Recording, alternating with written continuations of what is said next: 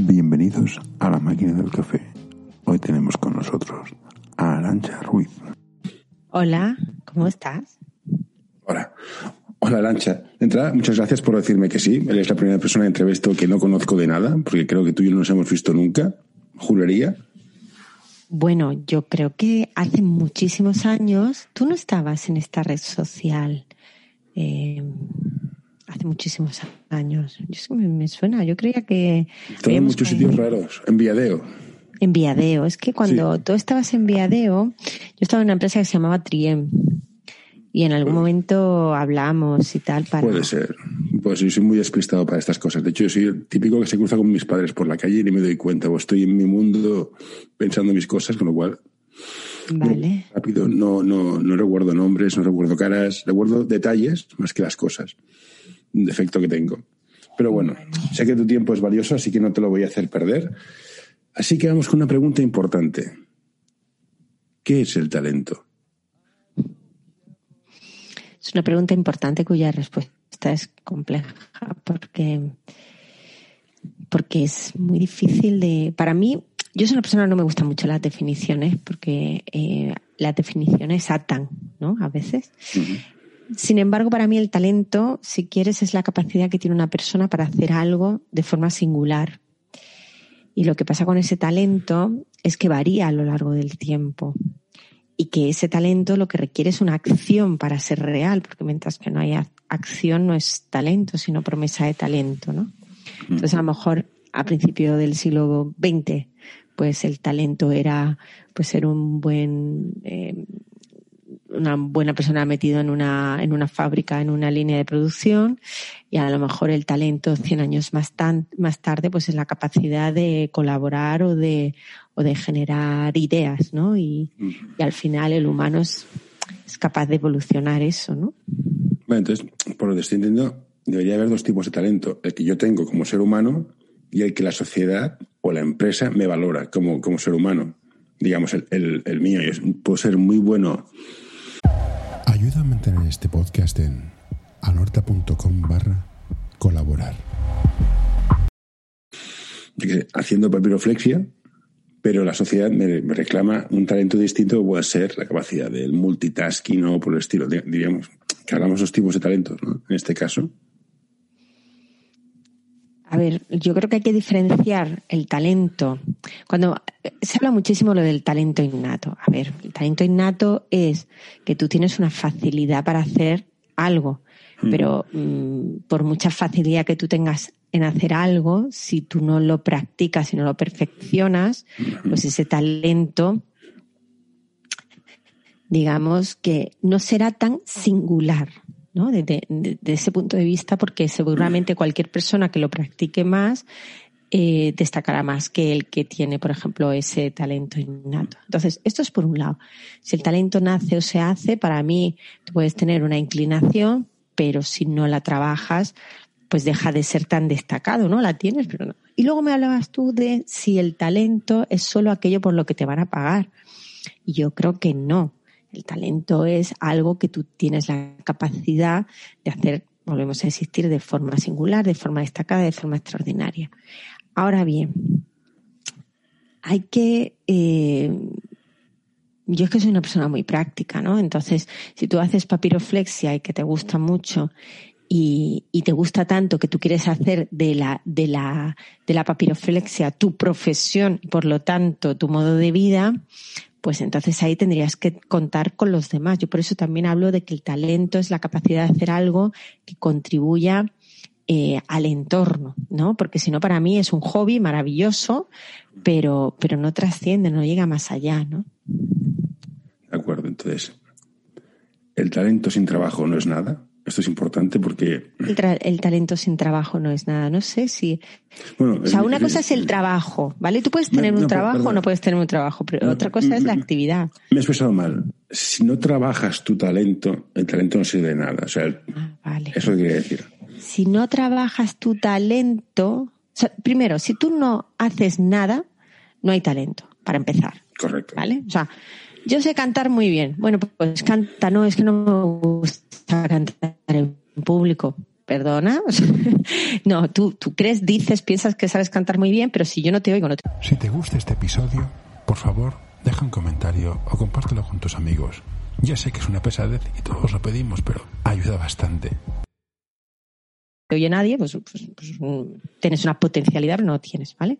Ahora, sobre esa capacidad de cantar bien de forma natural, si tú no la ejercitas, si no la trabajas, pues simplemente se quedará como algo que sabes hacer, pero no. Nosotros cuando le llamamos talento, tendemos a pensar comúnmente que el talento es aquello que es valioso. ¿Vale?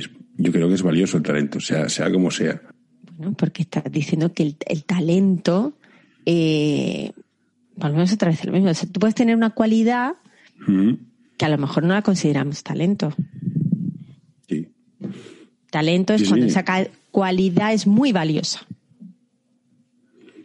Aquí entramos en la valoración de la sociedad, que sí, que entonces tiene razón. O sea, en, mundo, en el mundo de hoy, lo que tengas llámalo como quieras, si no hay un tercero que lo ve y lo valora, no tiene valor. O sea, es valor, precio, talento. Mira, pero, fíjate, pero fíjate, cuando tú hablas de la sociedad, mm, permíteme, yo percibo un punto de como crítica de, claro, es que es lo que te obligan y tal, no sé qué. Y yo cuando pienso en sociedad, pienso en contribución. Pienso en que al final a mí mm, creo que el máximo talento de una persona viene de su capacidad de colaboración.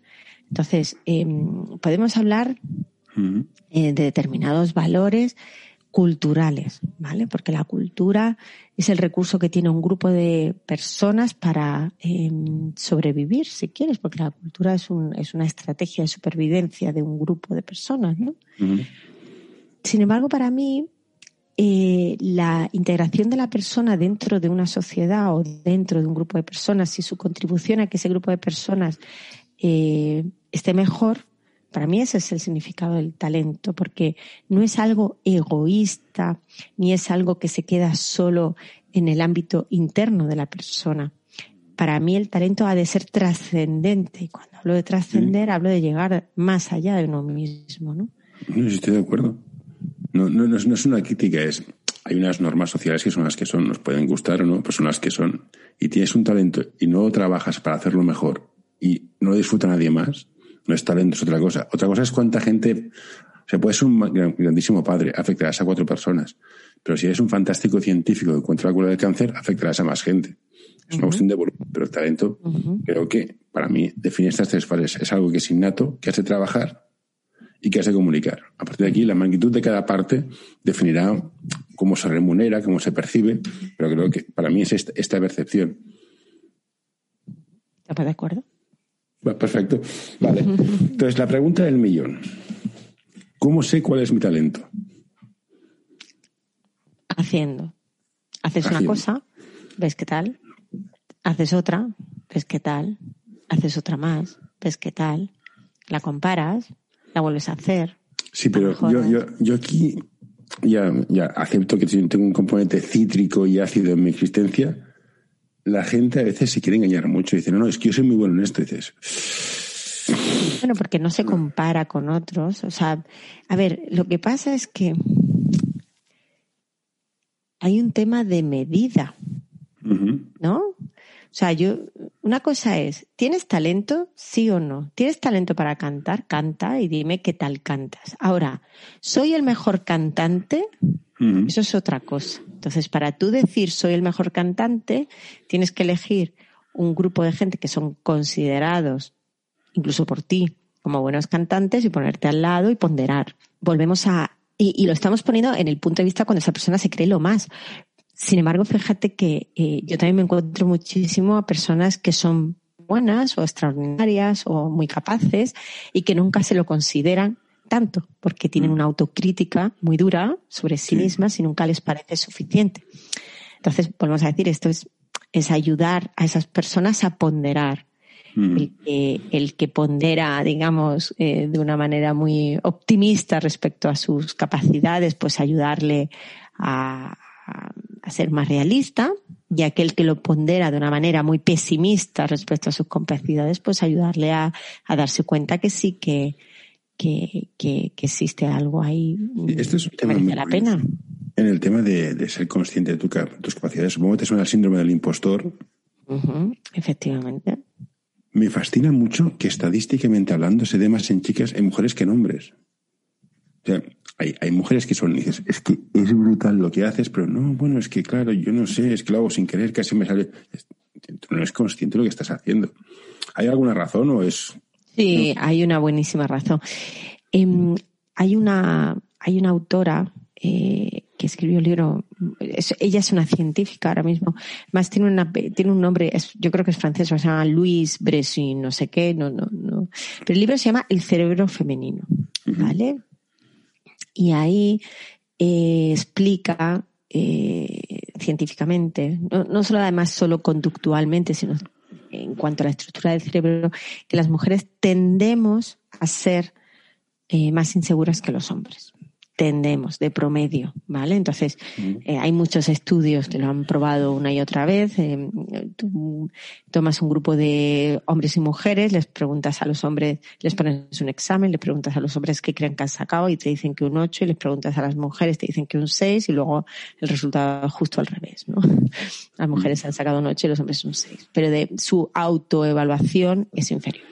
Entonces, no es casualidad que sufran más este síndrome del impostor. Pero bueno, al final les tenemos que dar herramientas. Em, no, tú ya sabes, también hay otro autor maravilloso, eh, ganador de un premio Nobel que se llama Daniel Kahneman, em, que escribió Think Fast, Think Slow y, y, básicamente te habla de los, de los dos sistemas de pensamiento, el sistema 1 y el sistema 2, el intuitivo y el analítico y si quieres, pues lo que tenemos que ayudar a las personas, en este caso grupo de mujeres, que eh, su sistema uno intuitivo les hace pensar rápidamente que quizá no son tan buenas y ayudarles a que ejerciten más el dos, ¿no? el analítico, para volvemos otra vez a lo donde hemos empezado a hablar al principio, que es esa pondera, gana perspectiva y entonces em, podrás estar en una situación de evaluar mejor eh, tu nivel de talento. No me deja de ser curioso porque reflexionan más, se dan mil vueltas, están un año investigando, pero una vez se lanzan, el índice de fracaso es mucho más bajo. En cambio, los hombres es en plan, venga, va, nos tiramos, ah, da igual. Si no hay agua, pues mira, nadaremos sobre rocas. Y este dato, cuando miras el, el ecosistema de empresas, ves que faltan muchas chicas. Solo por estadística, a no ser que las chicas digan, mira, yo no quiero emprender, yo no quiero el mundo empresarial, yo me quiero dedicar a otra cosa, que es muy respetable. Pero si quitamos esta parte, que no sé yo, lo estoy inventando, faltan chicas. ¿También se explica por, el miedo este? Bueno, se, se, explica por muchísimas cosas. Aquí, mira, yo pertenezco a un grupo de inversión que se llama We Rock, que es un grupo que eh, pretendemos impulsar el número de eh, mediante la inversión en... Em- Hoy quiero recomendarte este podcast. El alma del juego by Soul Basketball, el podcast en el que charlaremos con personajes del mundo del básquet con diversidad de carreras, funciones y experiencias para que nos acerquen al alma de nuestro deporte, el baloncesto.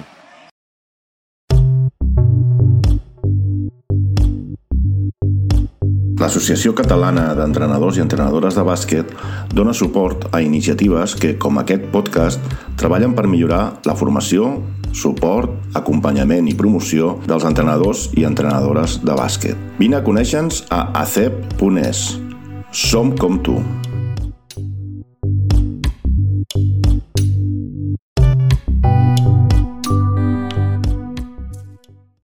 Empresas, startups que tengan entre sus miembros fundadores una mujer al menos, ¿vale?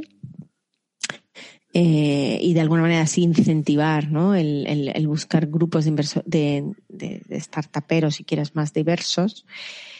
Mm, es que son muchos factores los que están en juego. Por ejemplo, eh, una, una investigadora que se puso a analizar em, cómo se valoraban, ¿vale? Los concursos de creación de empresa donde los inversores van, ¿no? Y, escuchan varios pitch de varios em, emprendedores, ¿no? Y deciden, pues voy a investir aquí, no voy a, a invertir, perdón, acá.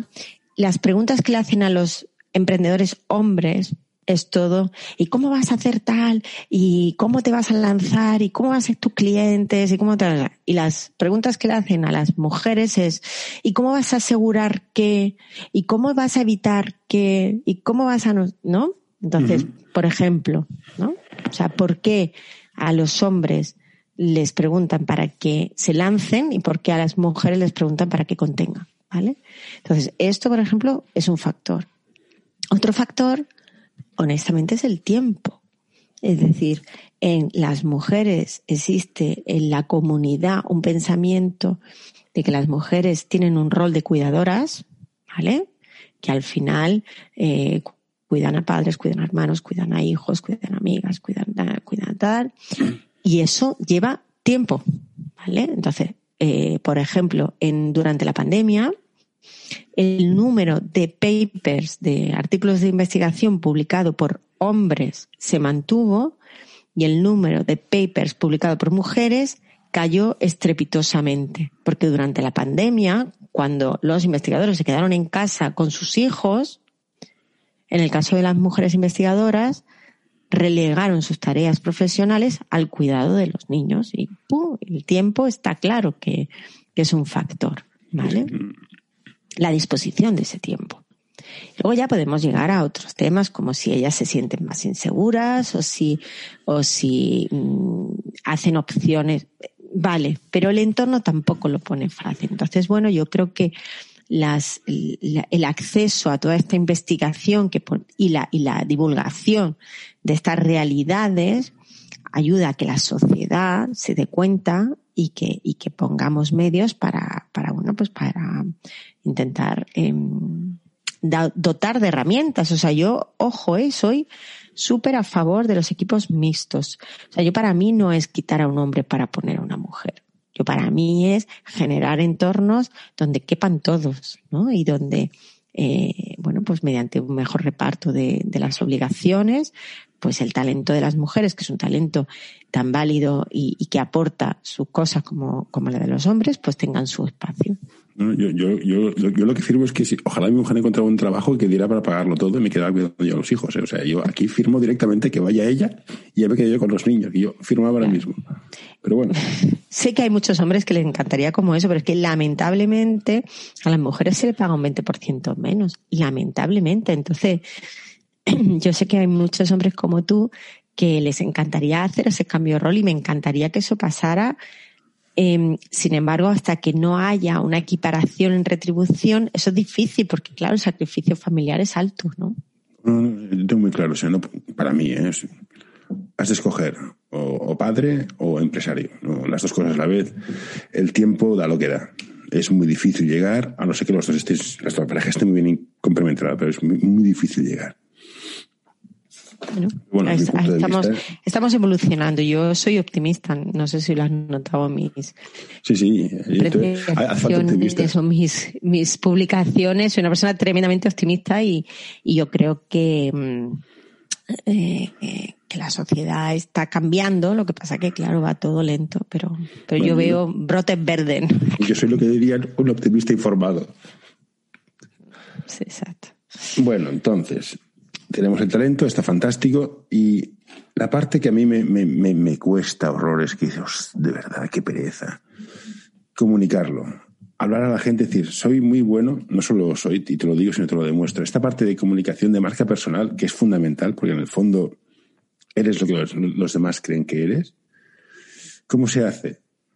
A mí me da un poco de vergüenza ajena decir, no, es que soy muy bueno.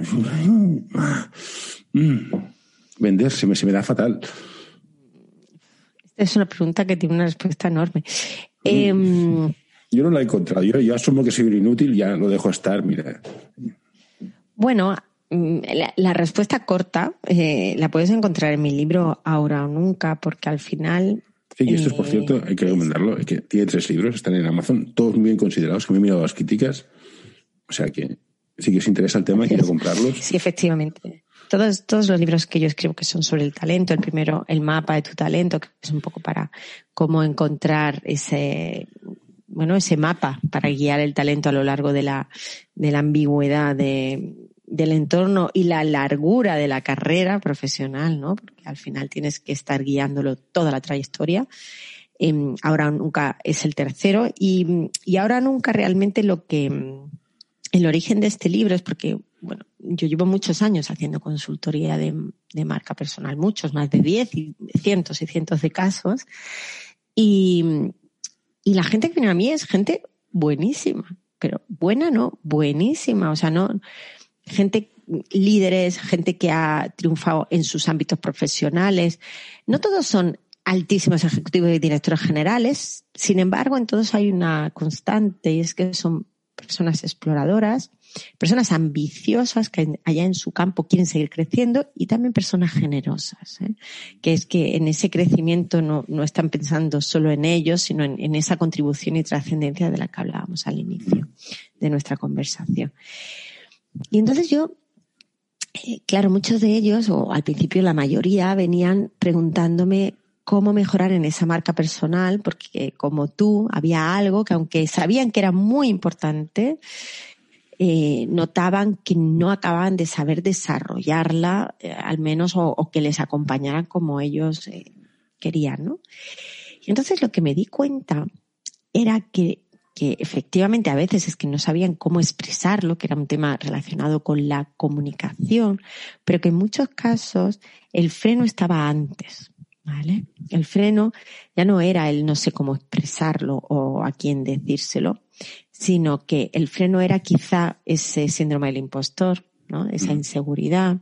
El freno estaba en que mmm, al final a veces se veían en sitios y que esa marca personal les ayudaría a ahondar en, en, esa ubicación y que en realidad no era ahí donde querían estar, ¿no? Entonces, de alguna manera, por eso sí.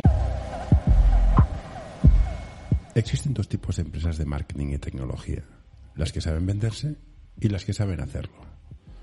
Como ves por este anuncio, nosotros somos de las segundas. Visítanos en anorta.com y descubrirás qué podemos hacer por ti. Existe una contradicción entre, claro, voy a crear esa marca para llegar a donde estoy llegando, pero no es que no era donde quería estar, ¿no? Luego a veces también una dispersión, una dispersión o bien porque querían estar ahí y en 200 sitios más, ¿no? Y por lo tanto esa marca personal era incapaz de ser enfocada, o bien porque no sabían decir que no a cosas que les llegaban y les distraía, ¿vale? Es decir, que no es muy difícil a veces. Y luego, eh, efectivamente, los dos últimos, que han sido los dos primeros que te he comentado, que era o bien nos estaban dirigiendo a las audiencias que tocaban, y les costaba exponerse a esas audiencias, pues también por miedo a la crítica, por un, por miedo al, rechazo. Y luego, efectivamente, había gente que no sabía cómo articularlo, ¿no? Entonces, eh, ahora o nunca es un libro que, que cuenta este descubrimiento, eh, porque al final eran indicios los que me hacían decir, no, pues aquí la clave está en otro sitio, ¿no? Y cómo fuimos descubriendo esos frenos reales y desarrollando palancas también reales y muy prácticas que liberando esos frenos les ayudaba a generar esa marca personal, que era simplemente, o sea, al final la marca personal es comparte lo que sabes y lo que quieres con las personas a las que te interesan y a las que tú interesas. Esto es hacer marca personal, ¿no? Sí, no, sí. Sobre el papel todo es muy fácil, igual que la física cuántica, con las cuatro fórmulas, un spin que gira, un protón, vale. Sobre el papel me parece fácil, pero hay gente que tiene una habilidad que, que, que, que yo no tengo. Bueno, o sea, hay gente que tiene una habilidad y hay gente que no tiene esos frenos. Entonces te animo a te animo a leerte el libro y sí, sí, no, me lo he apuntado, me lo, voy a comprar, voy a hacer un, voy a hacer un te aseguro que, que probablemente te sientas muy identificado en muchos de los casos porque lo que tiene el libro es que está lleno de historias reales todas de gente, fíjate, mira, estamos muy acostumbrados a leer las historias de, pues no sé, el Steve Jobs, el Bruce Sprinting, la, sí, la Obama, Michelle Obama, ¿no? Que todos son perdona te interrumpa, yo la única historia que... Si te gusta este episodio, por favor, deja un comentario o compártelo con tus amigos. Ya sé que es una pesadez y todos lo pedimos, pero ayuda bastante. Me creo es las que he visto. Solo conozco una persona que, que, diga, esta persona ha triunfado. Y es, te lo digo aquí en público, es Mónica Mendoza. Es, para mí es un ejemplo de todo. A mí Bruce Springsteen que sí, que, sí, pero la única que conozco que, ostras, lo que ha hecho esta chica para sacarse el sombrero. Bueno, porque eh, Mónica, que la conozco mucho desde hace muchísimos años. Pues mira, si la conoces, perfecto. Para mí es un, un ejemplo. Claro, porque Mónica es una persona de, de, superación, ejemplo de superación, pero fíjate, em, aparte de una ambición clara y, consistente en el tiempo, sana ambición, sí, sí, sí. hay una cosa y, y, un, y, un, y, por supuesto una inteligencia y una capacidad para comunicar y un montón de cosas, pero... Todo, todo, Mira, Mónica es una persona generosa. Mucho, muchísimo, no sabes tú bien. es una persona generosa. Entonces, esto hace que, que, claro, lo que ella hace es un regalo para los demás. Hmm. Y entonces, por eso, para mí, es un gran ejemplo. Pues mira, este libro está lleno de ejemplos de Mónicas Mendozas, algunos más conocidos y otros menos, hmm, pero todo personas corrientes como tú y como yo, ¿vale? Que, que bueno, pues que al final eh, encuentran ese, ese espacio para, para dar, ¿vale? Y encuentran las personas a las que les, les, les interesa, ¿no? Sí, sí. Perfecto, no, nos quedamos con, no te, no te robo más tiempo, que sabes muy liado, nos quedamos con el concepto de comprarse el libro para leerlo, aprender y a ver, algún día me hago más que personal, pero yo me conozco, yo prefiero cogerme un libro de Data Science, Data Analytics, que ponerme a mirar. Bueno, está bien. Cada uno encuentra sus recursos. sí, sí, cada uno, encuentra sus recursos y está bien, es que no todos los recursos son todos. Si, ¿eh? si, fuéramos todos iguales, sobraban, sobraban todos menos uno. Está claro. Total. Pues pues muchas gracias, Arancha, por el tiempo que nos has dejado. No, yo, lo haría más largo, pero entiendo que tienes una agenda ocupadísima. Eso es la última esclavitud del ser humano, era el móvil para la agenda, o sea, pero... Bueno, pues me ha encantado charlar contigo, José. Muchas gracias por tu invitación. Cuídate y... Seguimos. A, por el siguiente libro. Venga. Gracias. Hasta ahora. José. Hasta pronto. Adiós.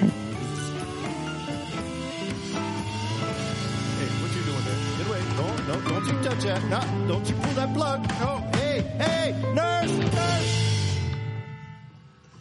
Uh, all right, I'm done.